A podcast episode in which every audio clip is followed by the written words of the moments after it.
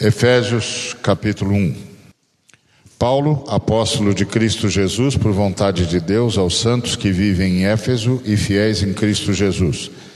Graças a vós outros e paz da parte de Deus, nosso Pai, e do Senhor Jesus Cristo. Bendito o Deus e Pai de nosso Senhor Jesus Cristo, que nos tem abençoado com toda sorte de bênção espiritual nas regiões celestiais em Cristo assim como nos escolheu nele antes da fundação do mundo, para sermos santos e irrepreensíveis perante ele, e em amor nos predestinou para ele para a adoção de filhos por meio de Jesus Cristo, segundo o beneplácito da sua vontade, para louvor da glória da sua graça, que ele nos concedeu gratuitamente no amado no qual temos a redenção pelo seu sangue, a remissão dos pecados, segundo a riqueza da sua graça, que Deus derramou abundantemente sobre nós em toda sabedoria e prudência, desvendando-nos o mistério da sua vontade, segundo o seu beneplácito, que propuseram em Cristo, de fazer convergir nele na dispensação da plenitude dos tempos todas as coisas, tanto as do céu como as da terra. Nele digo, no qual também fomos feito herança, predestinado segundo o propósito daquele que faz todas as coisas conforme o conselho da sua vontade, a fim de sermos para o louvor da sua glória, nós os que de antemão esperamos em Cristo. Em nome de Jesus, Pai, obrigado por tudo que já tens falado e obrigado por tua palavra sempre rica, viva. Obrigado por tua misericórdia, presença e inspiração e ação. Que o teu nome seja honrado que a tua palavra faça a tua vontade, como sempre, e que sejamos segundo o teu querer, para a tua honra e tua glória, em nome de Cristo Jesus. Amém. A igreja é o, o objeto dessa carta, carta de Paulo aos irmãos de Éfeso. Paulo está preso quando escreve essa carta. Ele, a igreja de Éfeso é uma igreja fundada pelo movimento gerado pelo Paulo de formação de discípulos, que gerou então a, a evangelização de toda a Ásia Menor. E nesse texto, nessa carta, o apóstolo Paulo é bastante é, eficaz em falar sobre a igreja, sobre a natureza da igreja e sobre o projeto de Deus para a igreja. É claro que nós não temos, não temos tempo hábil para explorar toda a riqueza desse texto, mas eu gostaria só de dar algumas pinceladas para que os irmãos e irmãs possam depois trabalhar esse texto com mais carinho e mais tempo. Ele começa a, a, adorando o Deus e Pai de nosso Senhor Jesus Cristo, dizendo que Ele nos tem abençoado com toda sorte de bênção, mas antes disso ele se apresenta. E ele se apresenta como apóstolo de Cristo Jesus, por vontade do, da Trindade. Ele sabe então quem ele é e por que ele é. Ele está se dirigindo aos santos que vivem em Éfeso e são fiéis em Cristo Jesus e lhes, lhes estende a graça e a paz que vem da parte de Deus, nosso Pai, e do Senhor Jesus Cristo. Esse texto é por si só é rico, porque o Paulo se vê como missionário, que é o significado da palavra apóstolo, missionário. Ele é missionário de Cristo Jesus, então ele está sob ordem. É, e ele é missionário de Cristo Jesus porque ele vai levar a pessoa de Cristo onde ela não é conhecida. Uh, e vai então buscar a igreja de Cristo que está espalhada por todas as etnias, por todas as, por todas as, as nações, por todos os continentes. Ele sabe exatamente o que ele tem de fazer, ele tem de ser missionário de Cristo Jesus, ele tem de levar a pessoa de Cristo para onde quer que ele seja enviado. Ele é um embaixador, um embaixador de Cristo, um embaixador do reino de Cristo, do governo de Cristo. Ele vai avisar o mundo todo que Cristo veio à terra, que ele veio para vencer a, a morte pelos homens e veio também para anunciar que uma vez vencida a morte, está aberta a todos os seres humanos a possibilidade de nascer de novo e nascer, portanto, dentro do reino de Deus, que é o futuro da humanidade. O futuro da história é o reino de Deus.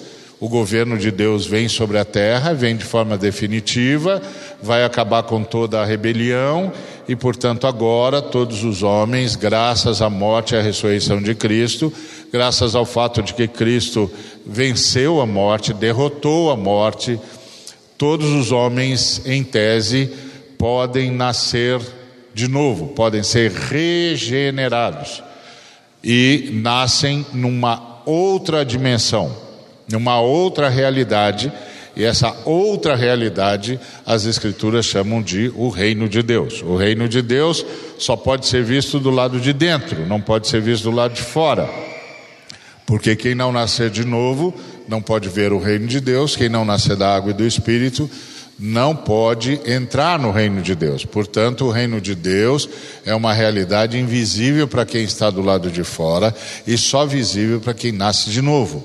E Paulo sabe que tem a chave dessa possibilidade, a chave dessa mudança drástica e definitiva na vida do ser humano, que é a possibilidade de nascer de novo numa nova realidade espiritual, num novo ambiente que é o reino de Deus e ele faz isso uh, porque essa, é, é o, é o futuro da humanidade. O futuro da humanidade é o reino de Deus. Quem estiver dentro, aleluia. Quem não estiver, não terá outra chance. E o único momento que nós temos é agora. Porque agora é todo o tempo que todo mundo tem. Uma vez que ninguém tem garantia de que estará mais um minuto que seja na vida, porque nós não nos sustentamos, nós somos sustentados. Então, nós não sabemos quanto tempo nós temos. E quem não sabe quanto tempo tem, tem muito pouco tempo. Só tem agora. Então, é uma mensagem urgente, é uma mensagem necessária e é uma mensagem inapelável. Ou seja, não, não tem jeito, é agora. Se não decidir agora, não há nenhuma garantia de que vai haver uma possibilidade de decisão depois. É sempre agora. E, e o Paulo tem esse sentido de urgência e sabe que é assim por vontade da Trindade. Ele se dirige aos irmãos em Éfeso, que são irmãos que é, reagiram à mensagem, foram nascidos de novo pelo poder do Espírito Santo foram convencidos pelo poder do Espírito Santo e foram levados pelo Espírito Santo ao novo nascimento.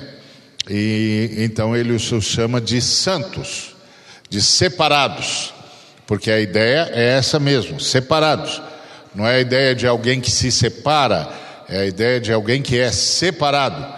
Então é um ato do Espírito de Deus. O Espírito de Deus, ao convencer os homens do pecado, da justiça e do juízo, uh, os separa. Eles se tornam o que nós chamamos de santos. Eles não se tornam santos porque é, se tornem perfeitos, mas eles se tornam santos porque de agora em diante eles passam a viver única e exclusivamente para a glória de Deus Pai. Eles não têm mais nenhuma, nenhum outro propósito na vida que não seja a glória de Deus Pai, a glória da Trindade, que é sempre prestada ao Pai. Porque quando nós nos dirigimos à Trindade, nós nos dirigimos ao Pai, quando a Trindade fala conosco, fala por meio do Filho, quando a Trindade age em nós, age por meio do Espírito Santo. Portanto, ah, separados separados pelo Espírito Santo, para vivermos para a honra e glória do Pai, em nome do Filho, por ação do Espírito Santo. Sem o que não há salvação, não há esperança, não há saída para o ser humano. Por isso, o trabalho do apóstolo é urgente, e o trabalho de, da igreja é urgente porque assim como ninguém sabe quanto tempo tem, a igreja também não sabe. Portanto, a igreja está sempre em estado de urgência. E, e onde a, a, a pregação do Evangelho é onde a importância, a prioridade, a urgência e a emergência se encontram. Porque a mensagem é importante, a mensagem é absolutamente prioritária, a mensagem é absolutamente urgente, porque a gente não sabe quanto tempo tem, e a mensagem é absolutamente emergente, porque se o pregador ah, não sabe quanto tempo tem, o pregador tem uma agravante. Ele também não sabe quanto tempo tem aquele a quem ele vai pregar. Portanto, é urgente e é emergente. Então, aqui na pregação do Evangelho é onde os quatro elementos se unem: a importância, a prioridade, a urgência e a emergência. E o Paulo sabe disso porque Deus quer separar homens para a sua honra e para a sua glória e decidiu que faria isso por meio da pregação. Então a igreja responde a Deus, uh, sendo instrumento da urgência, da importância, da relevância da mensagem do Cristo. Ele também classifica os irmãos que vivem em Éfeso como fiéis em Cristo Jesus. Não é fiéis a Cristo Jesus, é fiéis em Cristo Jesus, que é totalmente diferente. Fiel a Cristo Jesus é uma obra.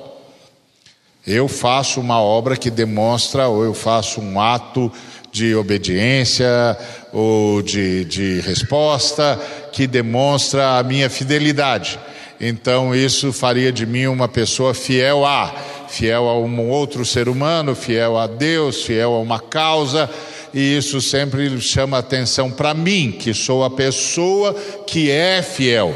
Mas aqui a ideia é fiel em Cristo Jesus significa que Deus Pai olha para mim e me vê como um ser humano fiel, não por causa dos meus atos, mas porque eu estou escondido em Cristo Jesus.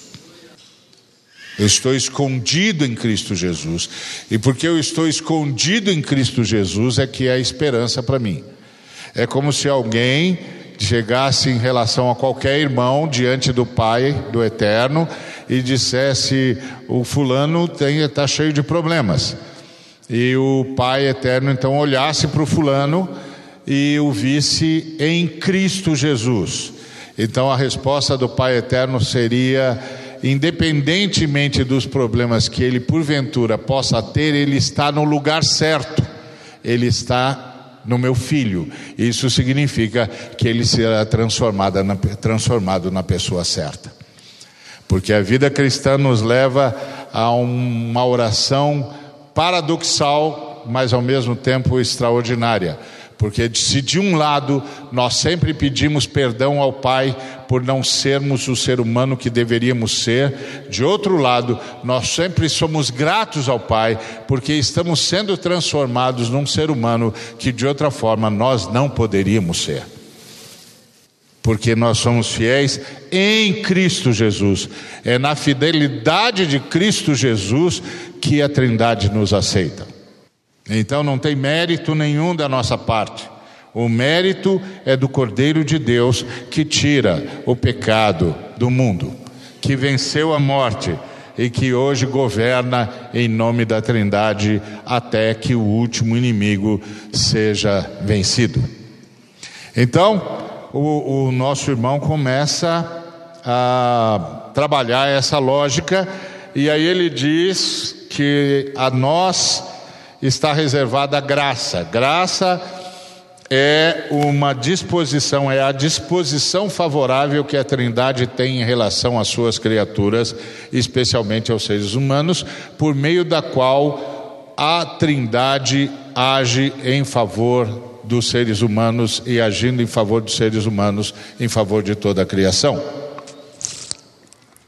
Porque todo ato é ato pela graça de Deus, como disse o anjo a Paulo em Atos 27, é, o, o Paulo disse: O anjo do Deus de quem eu sou e a quem eu sirvo, me apareceu nessa noite e disse que Deus, por sua graça, Deus, movido por, por essa disposição favorável que há no coração da Trindade em relação a nós, ouviu a oração e me concedeu todos os que navegam comigo. Não é por causa da minha oração não é porque eu oro bem ou oro mal, não é porque a minha oração é mais profunda ou menos profunda, mas é porque Deus é movido por uma disposição no seu coração em favor das suas criaturas, com especialidade o ser humano, que as Escrituras Sagradas chamam de a graça de Deus.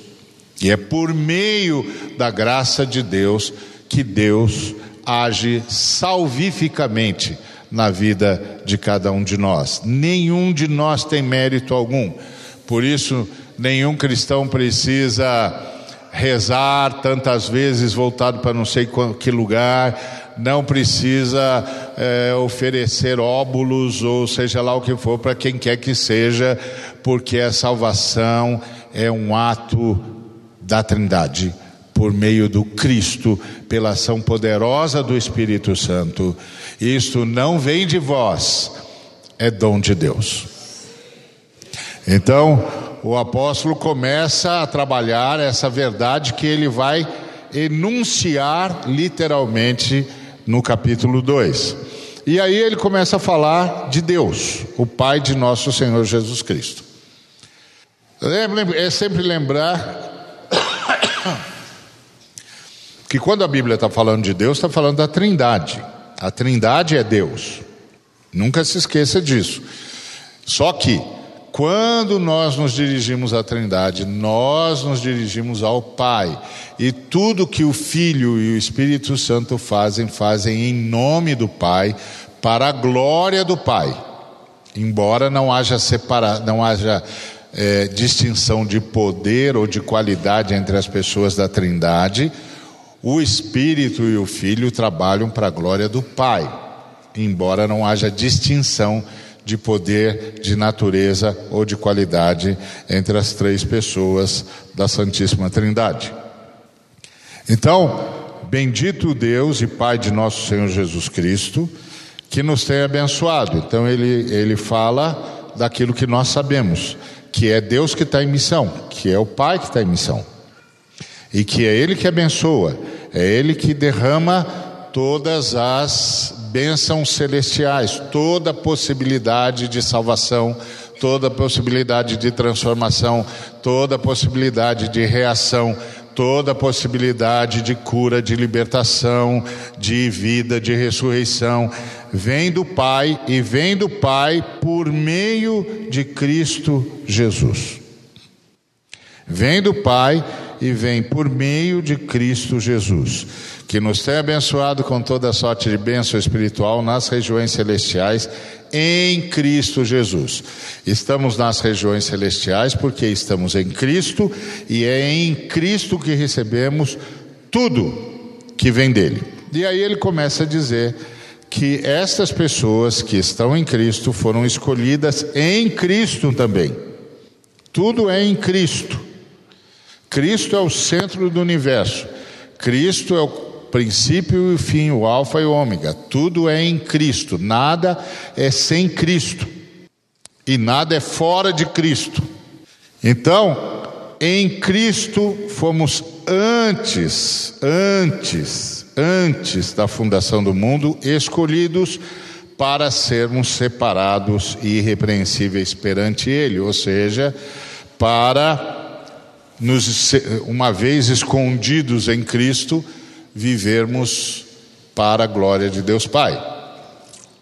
Então não somos irrepreensíveis porque não erramos, somos irrepreensíveis porque, seja qual for o erro que venhamos a cometer, está pago pelo sangue do Cordeiro. Agora, é claro que sempre tem a, aquele, aquela pessoa que diz: ah, então isso quer dizer que eu posso viver irresponsavelmente, porque tudo em relação a, a mim é, já está pago. É, tudo em relação a você já está pago, por isso você nasceu de novo, por isso você ressuscitou, por isso agora você é uma nova criatura, por isso o Espírito Santo frutifica o fruto dele em você. Então, se o Espírito Santo não frutifica o fruto dele em você, então você tem problema. Porque a salvação não é um ato de socorro, é um ato de transformação. Não é um ato de socorro, é um ato de transformação. Nunca nos esqueçamos disso, porque é aquela história do menino que chegou e disse: Eu estou com um problema, o que, que eu faço? Bom, primeiro vamos descobrir qual é o seu problema e por que, que você tem esse problema. Porque você não devia tê-lo. Esse é o ponto. Porque o Espírito Santo está em você e o Espírito Santo frutifica. Se o Espírito Santo não está frutificando em você, o que é que está havendo? Essa é sempre a pergunta. O que é que está havendo? Porque a fé cristã é uma fé de poder, não é uma fé de tarefas.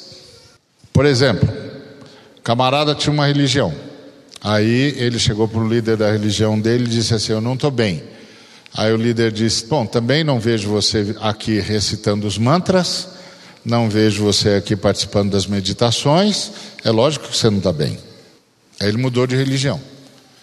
Aí chegou para o outro líder religioso, agora, na sua nova religião, e disse: Eu não estou bem.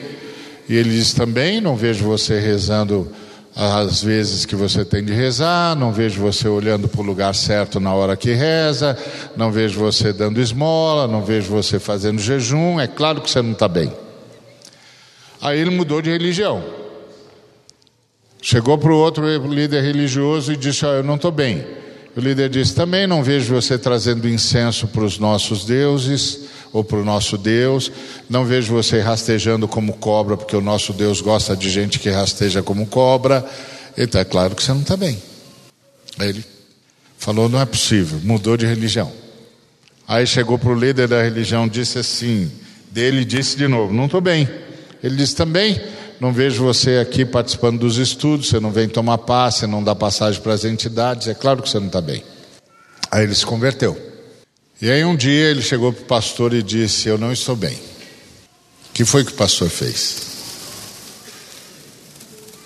O pastor disse: Se ajoelha, eu vou orar por você. Eu vou invocar em você o poder da ressurreição o poder que opera eficazmente em nós e que ressuscitou a Jesus Cristo dentre os mortos e lhe deu um nome que é acima de todo nome. E é o poder que ressuscitou a Cristo vai ressuscitar você.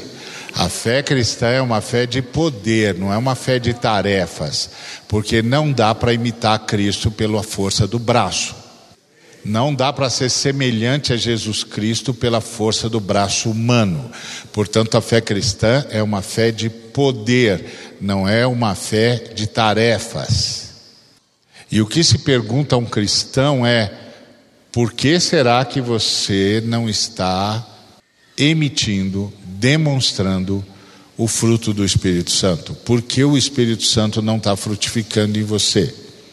Tem duas possibilidades. Uma, você não é cristão. Ponto. Outra, você entristeceu o espírito. E aí, claro, um pastor vai dizer para o irmão: Eu vou te dar o benefício da dúvida. Vou acreditar que você entristeceu o espírito e vamos começar a orar. E aí, o poder do Espírito Santo é que vai ressuscitar o nosso irmão. Não adianta dar tarefa para ele. Porque o que o Espírito de Deus pede dele, ele não pode fazer sem o Espírito de Deus. A fé cristã é um milagre, não é um evento sociológico, não é um fenômeno sociológico. A fé cristã é um milagre, é a ação poderosa do Espírito Santo baseada na vitória do Cordeiro de Deus sobre a morte pela sua ressurreição. Então, ah, Deus nos abençoou com toda a sorte de bênção em Cristo Jesus.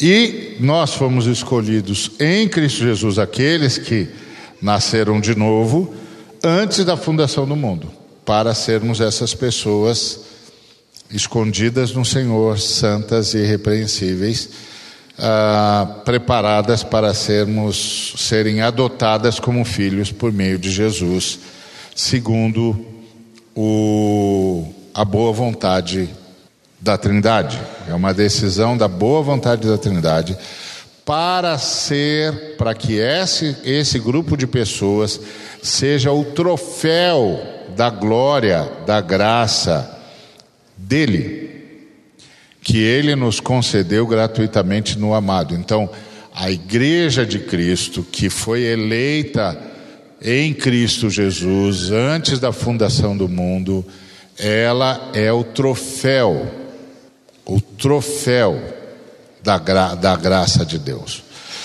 O que que Deus ganhou nutrindo o, essa disposição favorável à sua criatura com, esse, com especificidade, tendo em, em, em foco o ser humano? Ele ganhou a igreja. A igreja é o troféu de Deus.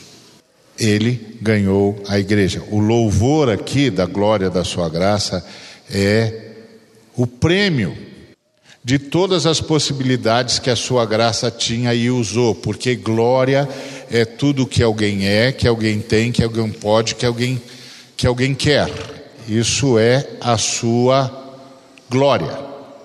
É tudo que a pessoa é, tem, pode, quer. Isso é a sua glória. Isso é a sua glória.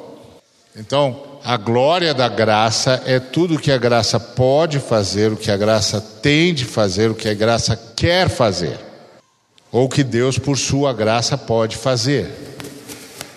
Então, qual é o prêmio disso? A igreja, certo? A igreja.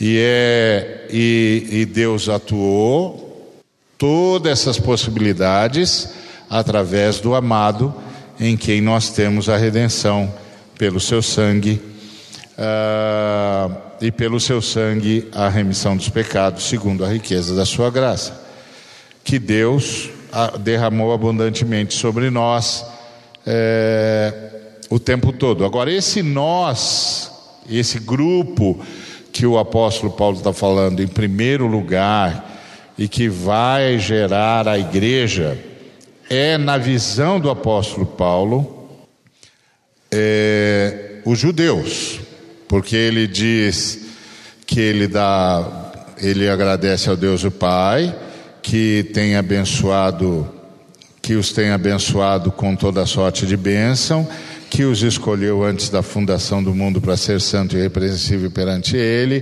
que os predestinou para Ele, para, sermos para serem adotados como filho por meio de Cristo, segundo a boa vontade do, do, do, do Senhor, uh, como prêmio para, para o esforço da Sua graça, para as possibilidades da Sua graça, graça ah, que foi derramada através do amado, amado esse que trouxe a redenção pelo seu sangue, a remissão dos pecados, segundo a riqueza de todas as possibilidades dessa graça. Essa graça, essa disposição que Deus derramou abundantemente sobre eles, em toda sabedoria e prudência, defendendo-lhes o segredo da sua vontade, segundo a boa vontade que ele propusera em Cristo Jesus, aquilo que lhe dava prazer, porque ele propôs que Cristo seria, na dispensação da plenitude dos tempos, o centro de todas as coisas, tanto as do céu como também as da terra. E que Jesus, portanto, seria o centro do universo e nem Jesus, Deus colocou esse grupo de pessoas que se transformou em herança de Deus, em prêmio de Deus. E esse grupo de pessoas foi predestinado segundo o propósito daquele que faz todas as coisas conforme o conselho da sua vontade, ou seja, que faz com absoluta sabedoria, a fim de serem um prêmio da sua glória. E aí ele está dizendo de quem? De nós que de antemão esperamos em Cristo. Então ele está falando dos judeus que tinham a esperança do Messias. Então, de fato, o apóstolo Paulo começa a dizer Bendito Deus e Pai de toda de, de, nosso Senhor Jesus Cristo, que tem abençoado a nós os judeus com toda sorte de bênção nas regiões celestiais em Cristo, que nos escolheu em Cristo antes da fundação do mundo para sermos santos e irrepreensíveis perante ele, e em amor nos predestinou para ele, para sermos filhos por meio de Jesus Cristo, segundo a, o, o que dá prazer à sua vontade, para sermos o troféu da glória, da graça dele, que ele nos concedeu a nós, os judeus, gratuitamente no amado, e em Jesus que nós, os judeus, temos redenção pelo seu sangue a remissão dos pecados, segundo a riqueza da sua graça, que Deus abundantemente derramou sobre nós, os judeus, em toda sabedoria e prudência, desvendando a nós, os judeus, o ministério da sua vontade, segundo o seu beneplácito que propuser em Cristo, de fazer de Cristo o centro de todas as coisas no fim dos tempos todas as coisas, tanto as do céu como as da terra. E foi em Cristo que nós, os judeus, também fomos feitos heranças, predestinados segundo o propósito daquele que faz todas as coisas conforme o conselho da sua vontade, a fim de que nós, os judeus, fôssemos para o troféu da sua glória, nós, os judeus, que de antemão esperamos em Cristo. Até aqui, ele está com uma visão de quem vem da fé judaica e vai em, relação, em direção aos gentios. Se ele parasse aqui, os judaizantes teriam concordado com ele. Por que, que os judaizantes não concordaram com Paulo? Porque o Paulo deu um passo além. Ele disse: em quem, ou seja, em Cristo Jesus, também vós, os gentios, depois que ouvistes a palavra da verdade, o evangelho da vossa salvação, tendo também nele crido, fostes selados com o Santo Espírito da promessa. Quando ele disse isso, ele estava dizendo que nós, os judeus, sempre pensamos que isso era para nós. E o Espírito Santo acaba de nos revelar que isso também é para os gentios, ou seja, que vocês também estavam lá. Foi por isso que os judaizantes queriam matar o Paulo. Porque os judaizantes estavam prontos a ouvir o Paulo dizer: se você se tornar judeu, se você participar da circuncisão, se você se submeter ao judaísmo, nós incluímos você aqui. Mas aí o Paulo dá o passo de excelência. Ele diz: em quem também vós, depois que ouvistes a palavra da verdade, o evangelho da vossa salvação, tendo dele também crido, fostes selados com o Espírito Santo da promessa. O que, que ele está dizendo? Ele está dizendo: para nós, os judeus, era impossível pensar que os gentios participavam disso. Mas quando vocês creram na nossa mensagem, e o Espírito Santo veio sobre vocês, nós não tivemos escolha, nós tivemos de acreditar que vocês também estavam lá desde antes da fundação do mundo, que a fé não é etnocêntrica, a fé é para a humanidade e que Deus tinha gente em todos os cantos da terra, em todas as etnias, em todos os cantos do planeta, que Deus tinha os seus independentemente da nossa etnocentralidade. É isso que ele está dizendo. É por isso que os, é a partir daqui que os judaizantes vão querer o oco do Paulo. Porque se o Paulo tivesse parado aqui, eles iriam, ah, é verdade, é isso mesmo, nós e tal, e tal, e os gentios é muito fácil para você. Você vem aqui, passa por todo o processo, todos os nossos rituais, nós apresentamos você para Cristo, e Cristo eh, inclui você lá também. E aí o Paulo disse: não, que é o mesmo, que é o susto que o Pedro levou. Lembra do Pedro em Atos 10? Ele foi na casa de Cornélio, ele começou chamando Cornélio de cão, etc, etc, mas no final das contas ele pregou. Aí, quando ele estava no meio da mensagem, o Espírito Santo veio sobre Cornélio e todos os que estavam com ele. E aí ele os batizou na água. E aí, quando ele sobe para Jerusalém, os irmãos da igreja de Jerusalém querem o oco dele. Você entrou na casa de gentios? Entrei. Você pregou para eles? Preguei. E você os batizou? Batizei. Você ficou louco? Não. Quem ficou louco foi o Espírito Santo, não fui eu. O Espírito Santo me pegou na hora da oração, me deu uma visão, me chamou de desobediente, disse que eu não devia chamar de comum e imundo aquilo que ele tinha abençoado.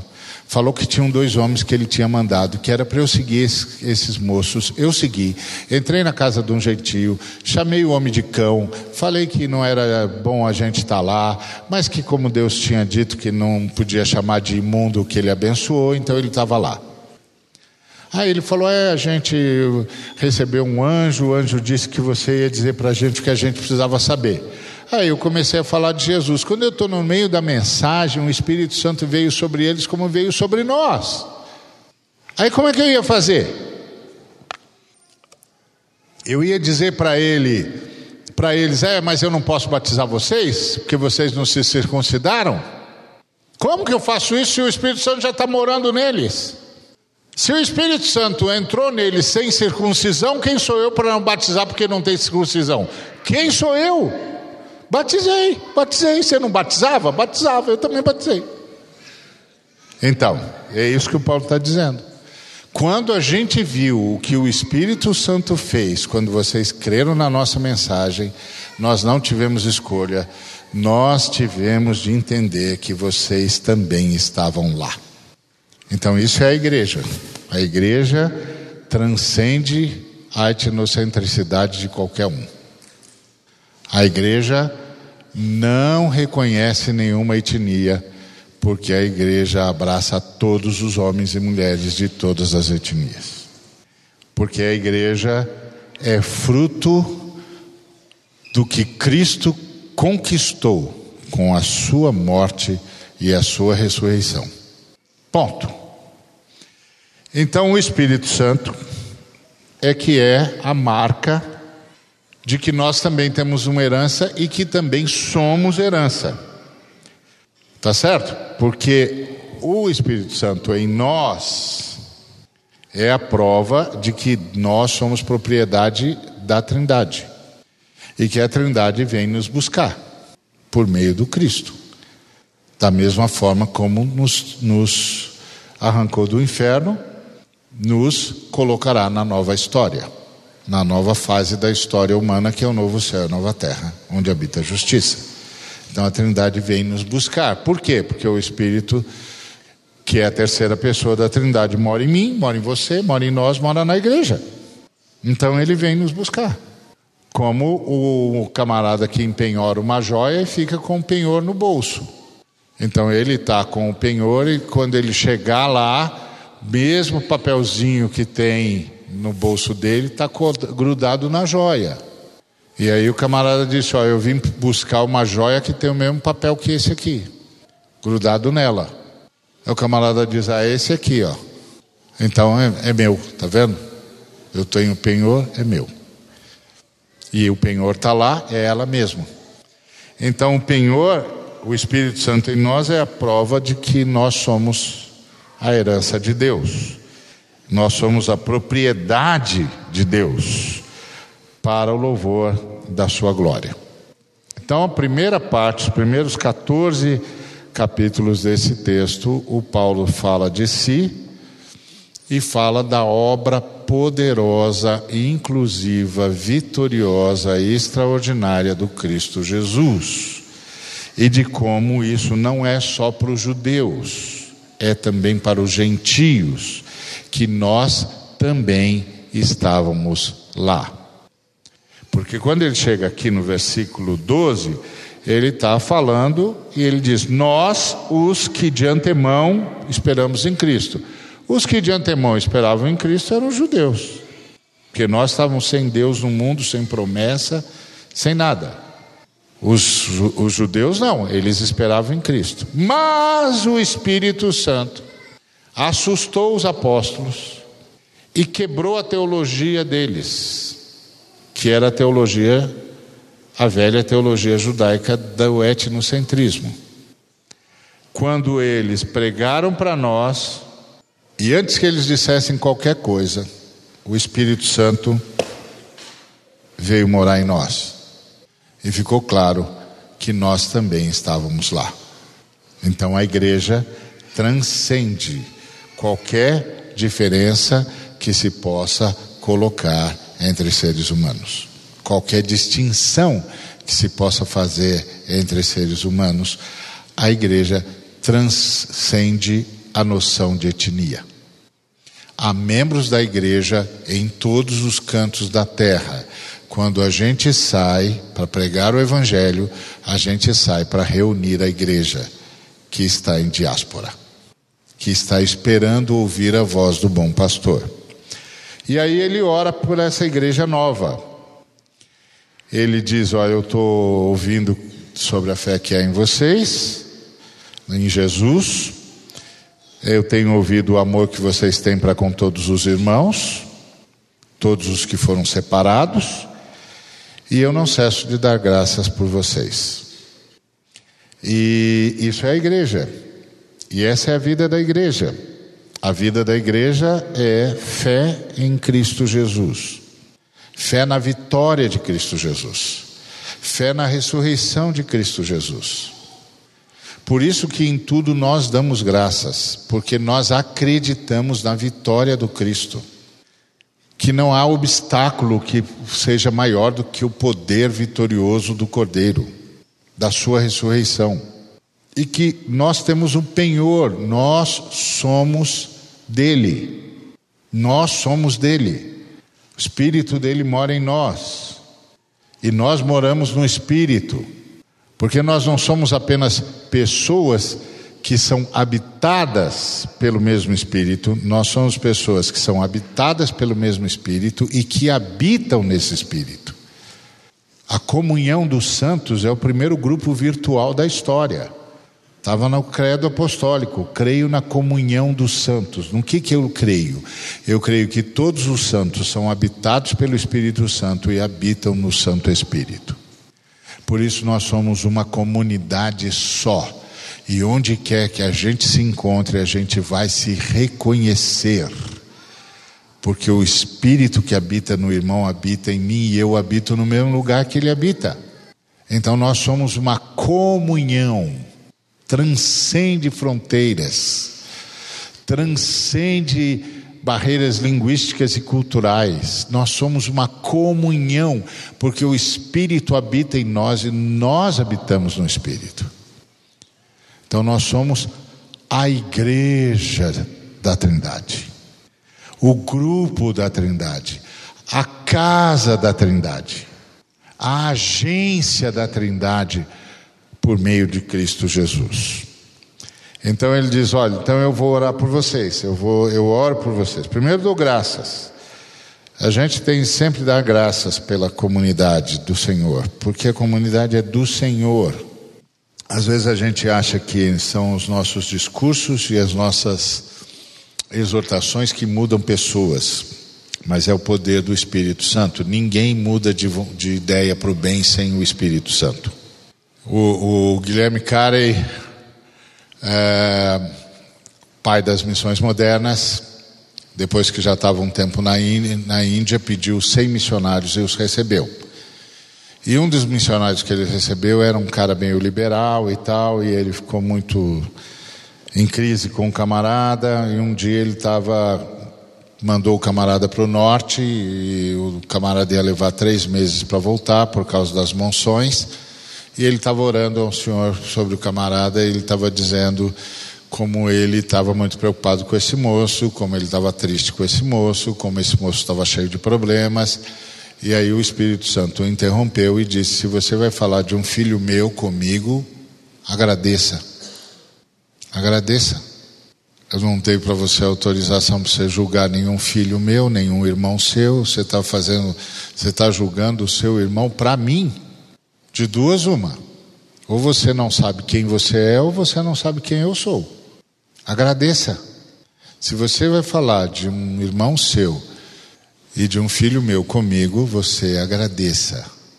E aí, claro, era William Carey, um homem afinado com Deus, começou a agradecer. Aí todas as vezes lá, obrigado Senhor pelo irmão, obrigado Senhor, é teu, somos teus, o Senhor é que nos compra, o Senhor é que nos sustenta, o Senhor é que se responsabiliza por nós, o Senhor mora em nós, o Senhor é que age. E aí, passado as monções, o homem voltou e voltou diferente. E aí disse para o Guilherme: Acho que eu me converti de verdade. Por quê? Porque num dia assim, eu fui convencido pelo Espírito Santo de que eu estava atrapalhando na minha vida.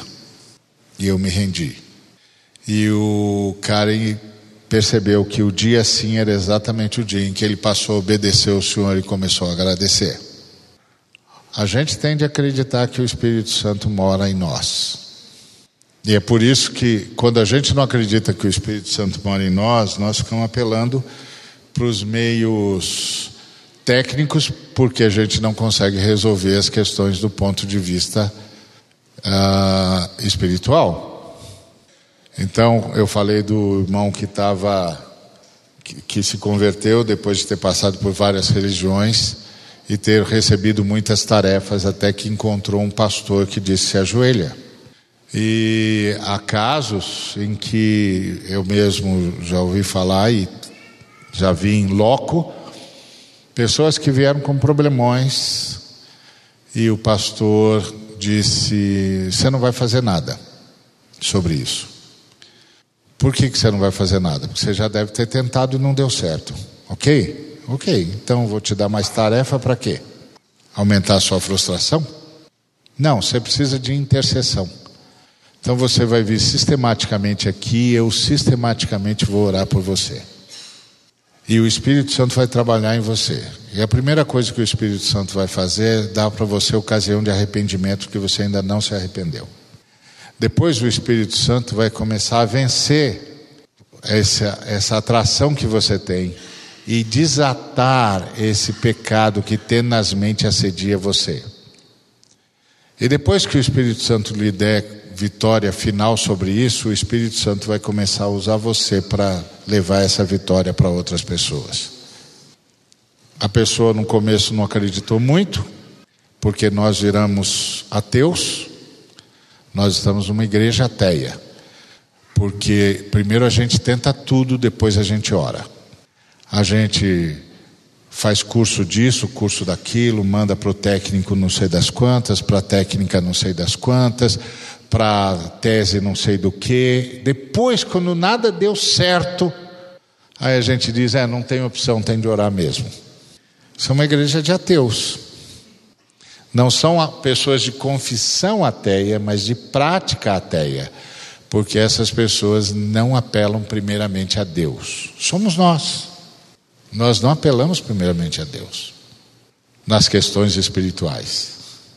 Nós apelamos para um montão de outros socorros que podem até ser instrumentos da graça em ocasião específica, mas a gente não, Deus não é a primeira menção que vem ao nosso coração. A Trindade não é a primeira menção, porque nós nos tornamos ateus na prática. Não a confissão, na confissão nós continuamos do mesmo jeito. Assinamos as confissões de fé, está tudo certinho. O ponto não é esse. O ponto é: a vida cristã é um milagre só pode ser solucionada por meio de um milagre. É o óbvio lulante. Então, Paulo ora pelos crentes, porque essa é a ideia: você dá graças e você vai intercedendo, porque é o Senhor que mora em nós. E aí ele diz: Eu oro para que vocês, uh, para que o Deus de nosso Senhor Jesus Cristo. Uma vez uma pessoa me disse assim: ah, vocês dizem que Jesus Cristo é Deus. Eu disse: eu não, a gente não diz que Jesus Cristo é Deus, está revelado que Jesus Cristo é Deus. A gente não tem uma tese sobre Jesus Cristo, a gente acha que Jesus Cristo pode ser Deus. Está revelado que Jesus Cristo é Deus, verdadeiramente homem e verdadeiramente Deus. Está revelado. Diz, é, mas a Bíblia diz que Jesus, que Deus era o Deus de nosso Senhor Jesus Cristo. Eu falei, é, muito engraçado. O Deus Filho se esvazia, se torna homem, portanto se torna como todo homem um adorador, e você acha que ele ia adorar quem? Você? O que é que você pergunta ao ser humano de cara na época em que Jesus vivia? A quem você adora? Aí você pergunta para Jesus de Nazaré: a quem você adora? E você espera que ele diga que o quê? Que adora quem? Ele se esvaziou, meu amigo, assumiu a forma de servo, foi achado em figura humana, se humilhou, sendo obediente até a morte e morte de cruz. Quem que você acha que para quem que você acha que ele presta culto? Para quem que você acha que ele canta? Para você? É claro que é Deus e Pai de nosso Senhor Jesus Cristo. Você queria que ele dissesse o quê? Isso é muita desonestidade. É não levar em conta o pressuposto que está nas Escrituras. E é maravilhoso ele dizer, o Deus e Pai de nosso Senhor Jesus Cristo, ah, e não o Deus de Abraão, ou de Isaac ou de Jacó. Aí você vai dizer, ué, por quê? Ué, porque sim. Quando você diz para alguém que Jesus é o seu Deus, esse alguém vai saber o tamanho do seu Deus a partir do relacionamento que ele observar entre você e o seu Deus, da obediência que, você, que ele observar em você em relação ao seu Deus, de quanto você se parece com o seu Deus. O seu Deus, para ele, vai ter o tamanho que você conseguir passar. É sempre assim. Quando o Paulo diz Deus e Pai de Jesus Cristo, ele está falando do tamanho de Deus que Jesus Cristo revelou, que é muito maior do que Abraão, Isaac e Jacó conseguiram mostrar. Porque é assim que funciona. Meus, minhas filhas cresceram comigo. Eu lembro que uma vez, quando eu pensei que por causa de uma situação em casa elas podiam ter uma crise com Deus, elas vieram no meu quarto e disseram: Pai, não fica preocupado se a gente vai ficar no Evangelho ou não porque nós sempre seguimos o seu Deus, até que ele se tornou também o nosso Deus.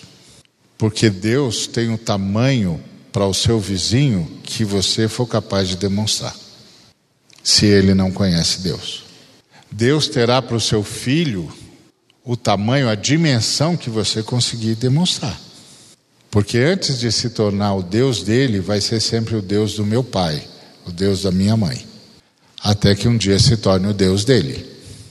Quando ele tiver um encontro pessoal com Deus, porque Deus não tem neto, só tem filho. Mas até que ele seja convertido, tudo que ele vai saber de Deus é o que os pais dele conseguirem demonstrar de Deus. Porque ele ainda, ainda vai estar morto em delitos e pecados, ele vai precisar nascer de novo antes. Então, quando você remete para o Deus de alguém, você está dizendo do tamanho da dimensão que essa pessoa passou sobre Deus. Porque é assim que funciona. E talvez a gente tivesse de explorar mais isso com os nossos irmãos quando eles vão se tornar pais, por exemplo, ou mães. A gente devia. Sabe o que, que isso significa? Que durante anos, tudo que o seu filho vai saber sobre Deus é o que você conseguir mostrar. E isso é maravilhoso. É claro que Abraão nos mostrou um Deus que chama, Isaac nos mostrou um Deus que se sacrifica, e Jacó nos mostrou um Deus que, que transforma. Mas Jesus reuniu tudo isso e foi muito mais, porque se é verdade que Abraão foi chamado, mais chamado que Abraão foi o Cristo, que abandonou a sua glória. Se Abraão, por chamado, abandonou a sua casa, o filho, por chamado, abandonou a sua glória. Se é verdade que quando você chega no Monte Moriá, você vê aquele jovem amarrado, pronto para ser morto pelo pai, e aí você pergunta como é que esse homem idoso conseguiu amarrar esse jovem, colocá-lo em cima do altar para matá-lo. Claro que você conclui que ele não fez isso, o jovem se deixou matar. Quando o pai explicou para ele que ele era o sacrifício, ele estendeu os braços e se deixou amarrar. Por isso, Deus é Deus de Isaac. Porque Isaac não teve a vida tomada, ele a deu, como Jesus. Por isso, Deus é Deus de Isaac, o Deus que se sacrifica. E Deus é Deus de Jacó, porque, afinal de contas, o homem virou um príncipe com Deus. Era um Jacó, um suplantador. Olha aí, olha o que deu. Príncipe com Deus. Mas Jesus reúne tudo isso e muito mais. Porque quem via Abraão, quem via Jacó, quem via Isaac, quem via é, Israel, Jacó, é, via o poder de Deus. Quem via Jesus, via Deus. Quem vê a mim, vê o Pai. Ninguém viu a Deus. O Deus unigênito que estava no seio do Pai é quem o revelou. Por isso, Deus e Pai de nosso Senhor e, de nosso Senhor Jesus Cristo, Pai da glória. Então ele pede que a, que a igreja tenha espírito de sabedoria e de revelação, porque só assim pode conhecer Deus. Ou pode só receber espírito de sabedoria e de, e de revelação se Deus se der a conhecer. Conceda que, que Deus de nosso Senhor Jesus Cristo, Pai da Glória, vos conceda espírito de sabedoria e de revelação no pleno conhecimento dele, ou seja, que Deus se revele a vocês e que em se revelando a vocês, vocês ganhem espírito de sabedoria e de revelação. Que os olhos do coração de vocês sejam iluminados para saber para o que é que vocês foram chamados e qual a riqueza que Ele depositou em vocês. E qual a suprema grandeza do poder dele para com vocês, para conosco que cremos. E como opera o poder dele em nós. E que ele nos faça perceber a eficácia do seu poder, como o seu poder opera em nós pela observância da ressurreição de Cristo. Porque o poder que atua em nós, a grandeza do poder de, que atua em nós, é, é a grandeza manifesta na ressurreição de Cristo. Por isso que o pastor disse para a ovelha: se ajoelha porque o poder que opera em nós é o poder que ressuscitou a Cristo e vai ressuscitar você. Não só ressuscitou a Cristo, como deu a ele o governo, acima de todo principado, acima de todo nome. E aí ele volta a falar da igreja, que o Senhor, pelo poder que atua em nós, que é o poder que ressuscitou a Cristo. Que poder que atua em nós? O poder que ressuscitou a Cristo. Que graças que pelo, pela eficácia desse poder, Deus, a Trindade, pôs todas as coisas debaixo dos pés de Cristo. E para ser o cabeça sobre todas as coisas, esse poder que ressuscitou a Cristo deu Cristo para a igreja. Então nós somos aqueles que têm Cristo. Por quê?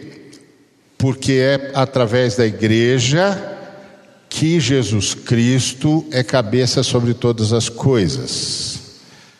Isso fala de governo ou de redenção?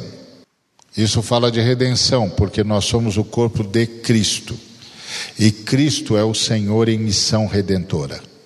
Por isso que lá em Apocalipse 5, os anciãos viram um leão e o João viu o cordeiro. Porque os camaradas do céu veem um leão, mas nós para sempre veremos o cordeiro, que foi morto por amor de nós.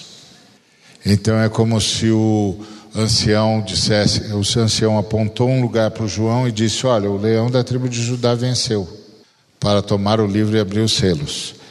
E aí o João olhou e viu um cordeiro, de duas uma.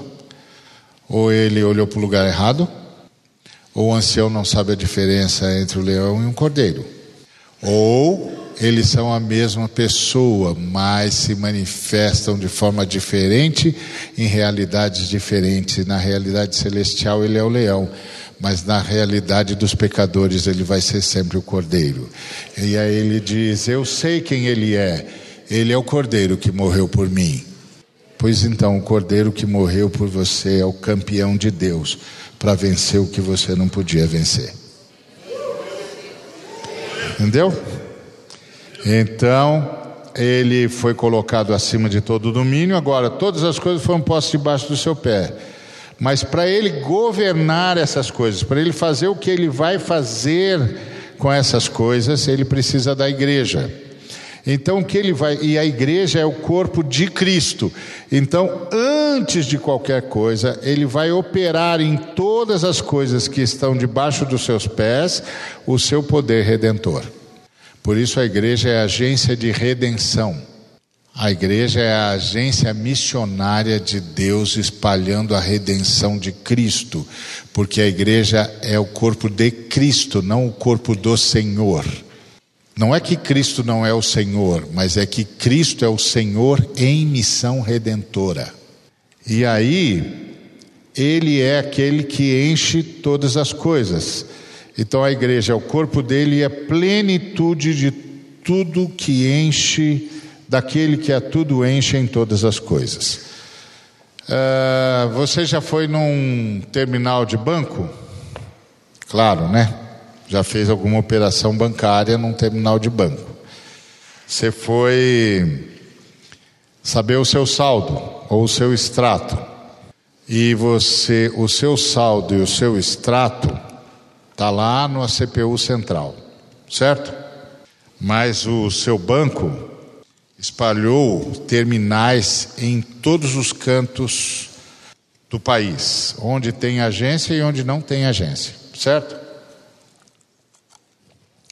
Então, qualquer terminal que você acione, você fala direto com a CPU, certo? Cada um de nós é um terminal de Cristo. Isso quer dizer que qualquer um que tivesse contato comigo, com você, em qualquer lugar onde eu estiver atuando, seja como profissional, seja como cidadão, seja como ah, professor, aluno, transeunte, qualquer pessoa que tiver contato com qualquer um de nós, tinha de ter contato direto com Cristo. Porque o fato de nós ter, sermos a plenitude de Cristo tem a mesma implicação que a gente tem no sistema cibernético, em que quando eu entro em contato com um terminal lá no, no posto de gasolina e peço meu extrato, eu na verdade estou acionando a CPU, eu estou acionando o cabeça. E o cabeça responde para mim através do terminal. Eu e você somos terminais do Cristo. Cada pessoa que tivesse contato com cada um de nós, em qualquer lugar onde nós atuemos, devia estar tendo contato direto com Cristo. Porque nós somos a igreja, a plenitude de Cristo está em nós. Pastorear uma igreja local é ajudá-la a compreender isso. E quando cada cristão compreender isso, Cada cristão vai entender que é um missionário e que a missão dele é ser um terminal de Cristo onde quer que ele esteja. Para que onde quer que ele esteja, Cristo seja visto e haja. E isso vai gerar justiça, vai gerar vida, vai gerar arrependimento, vai gerar mensagem, vai gerar socorro, vai gerar boa obra vai gerar sabedoria, porque aquela pessoa, sem o saber, entrou em contato direto com Cristo. Essa é a igreja. Por isso que Jesus disse ao Saulo: Por que, que você está me perseguindo? E ele diz: Mãe, sei quem é o Senhor. Pois é, mas você está me tocando. Deus nos abençoe.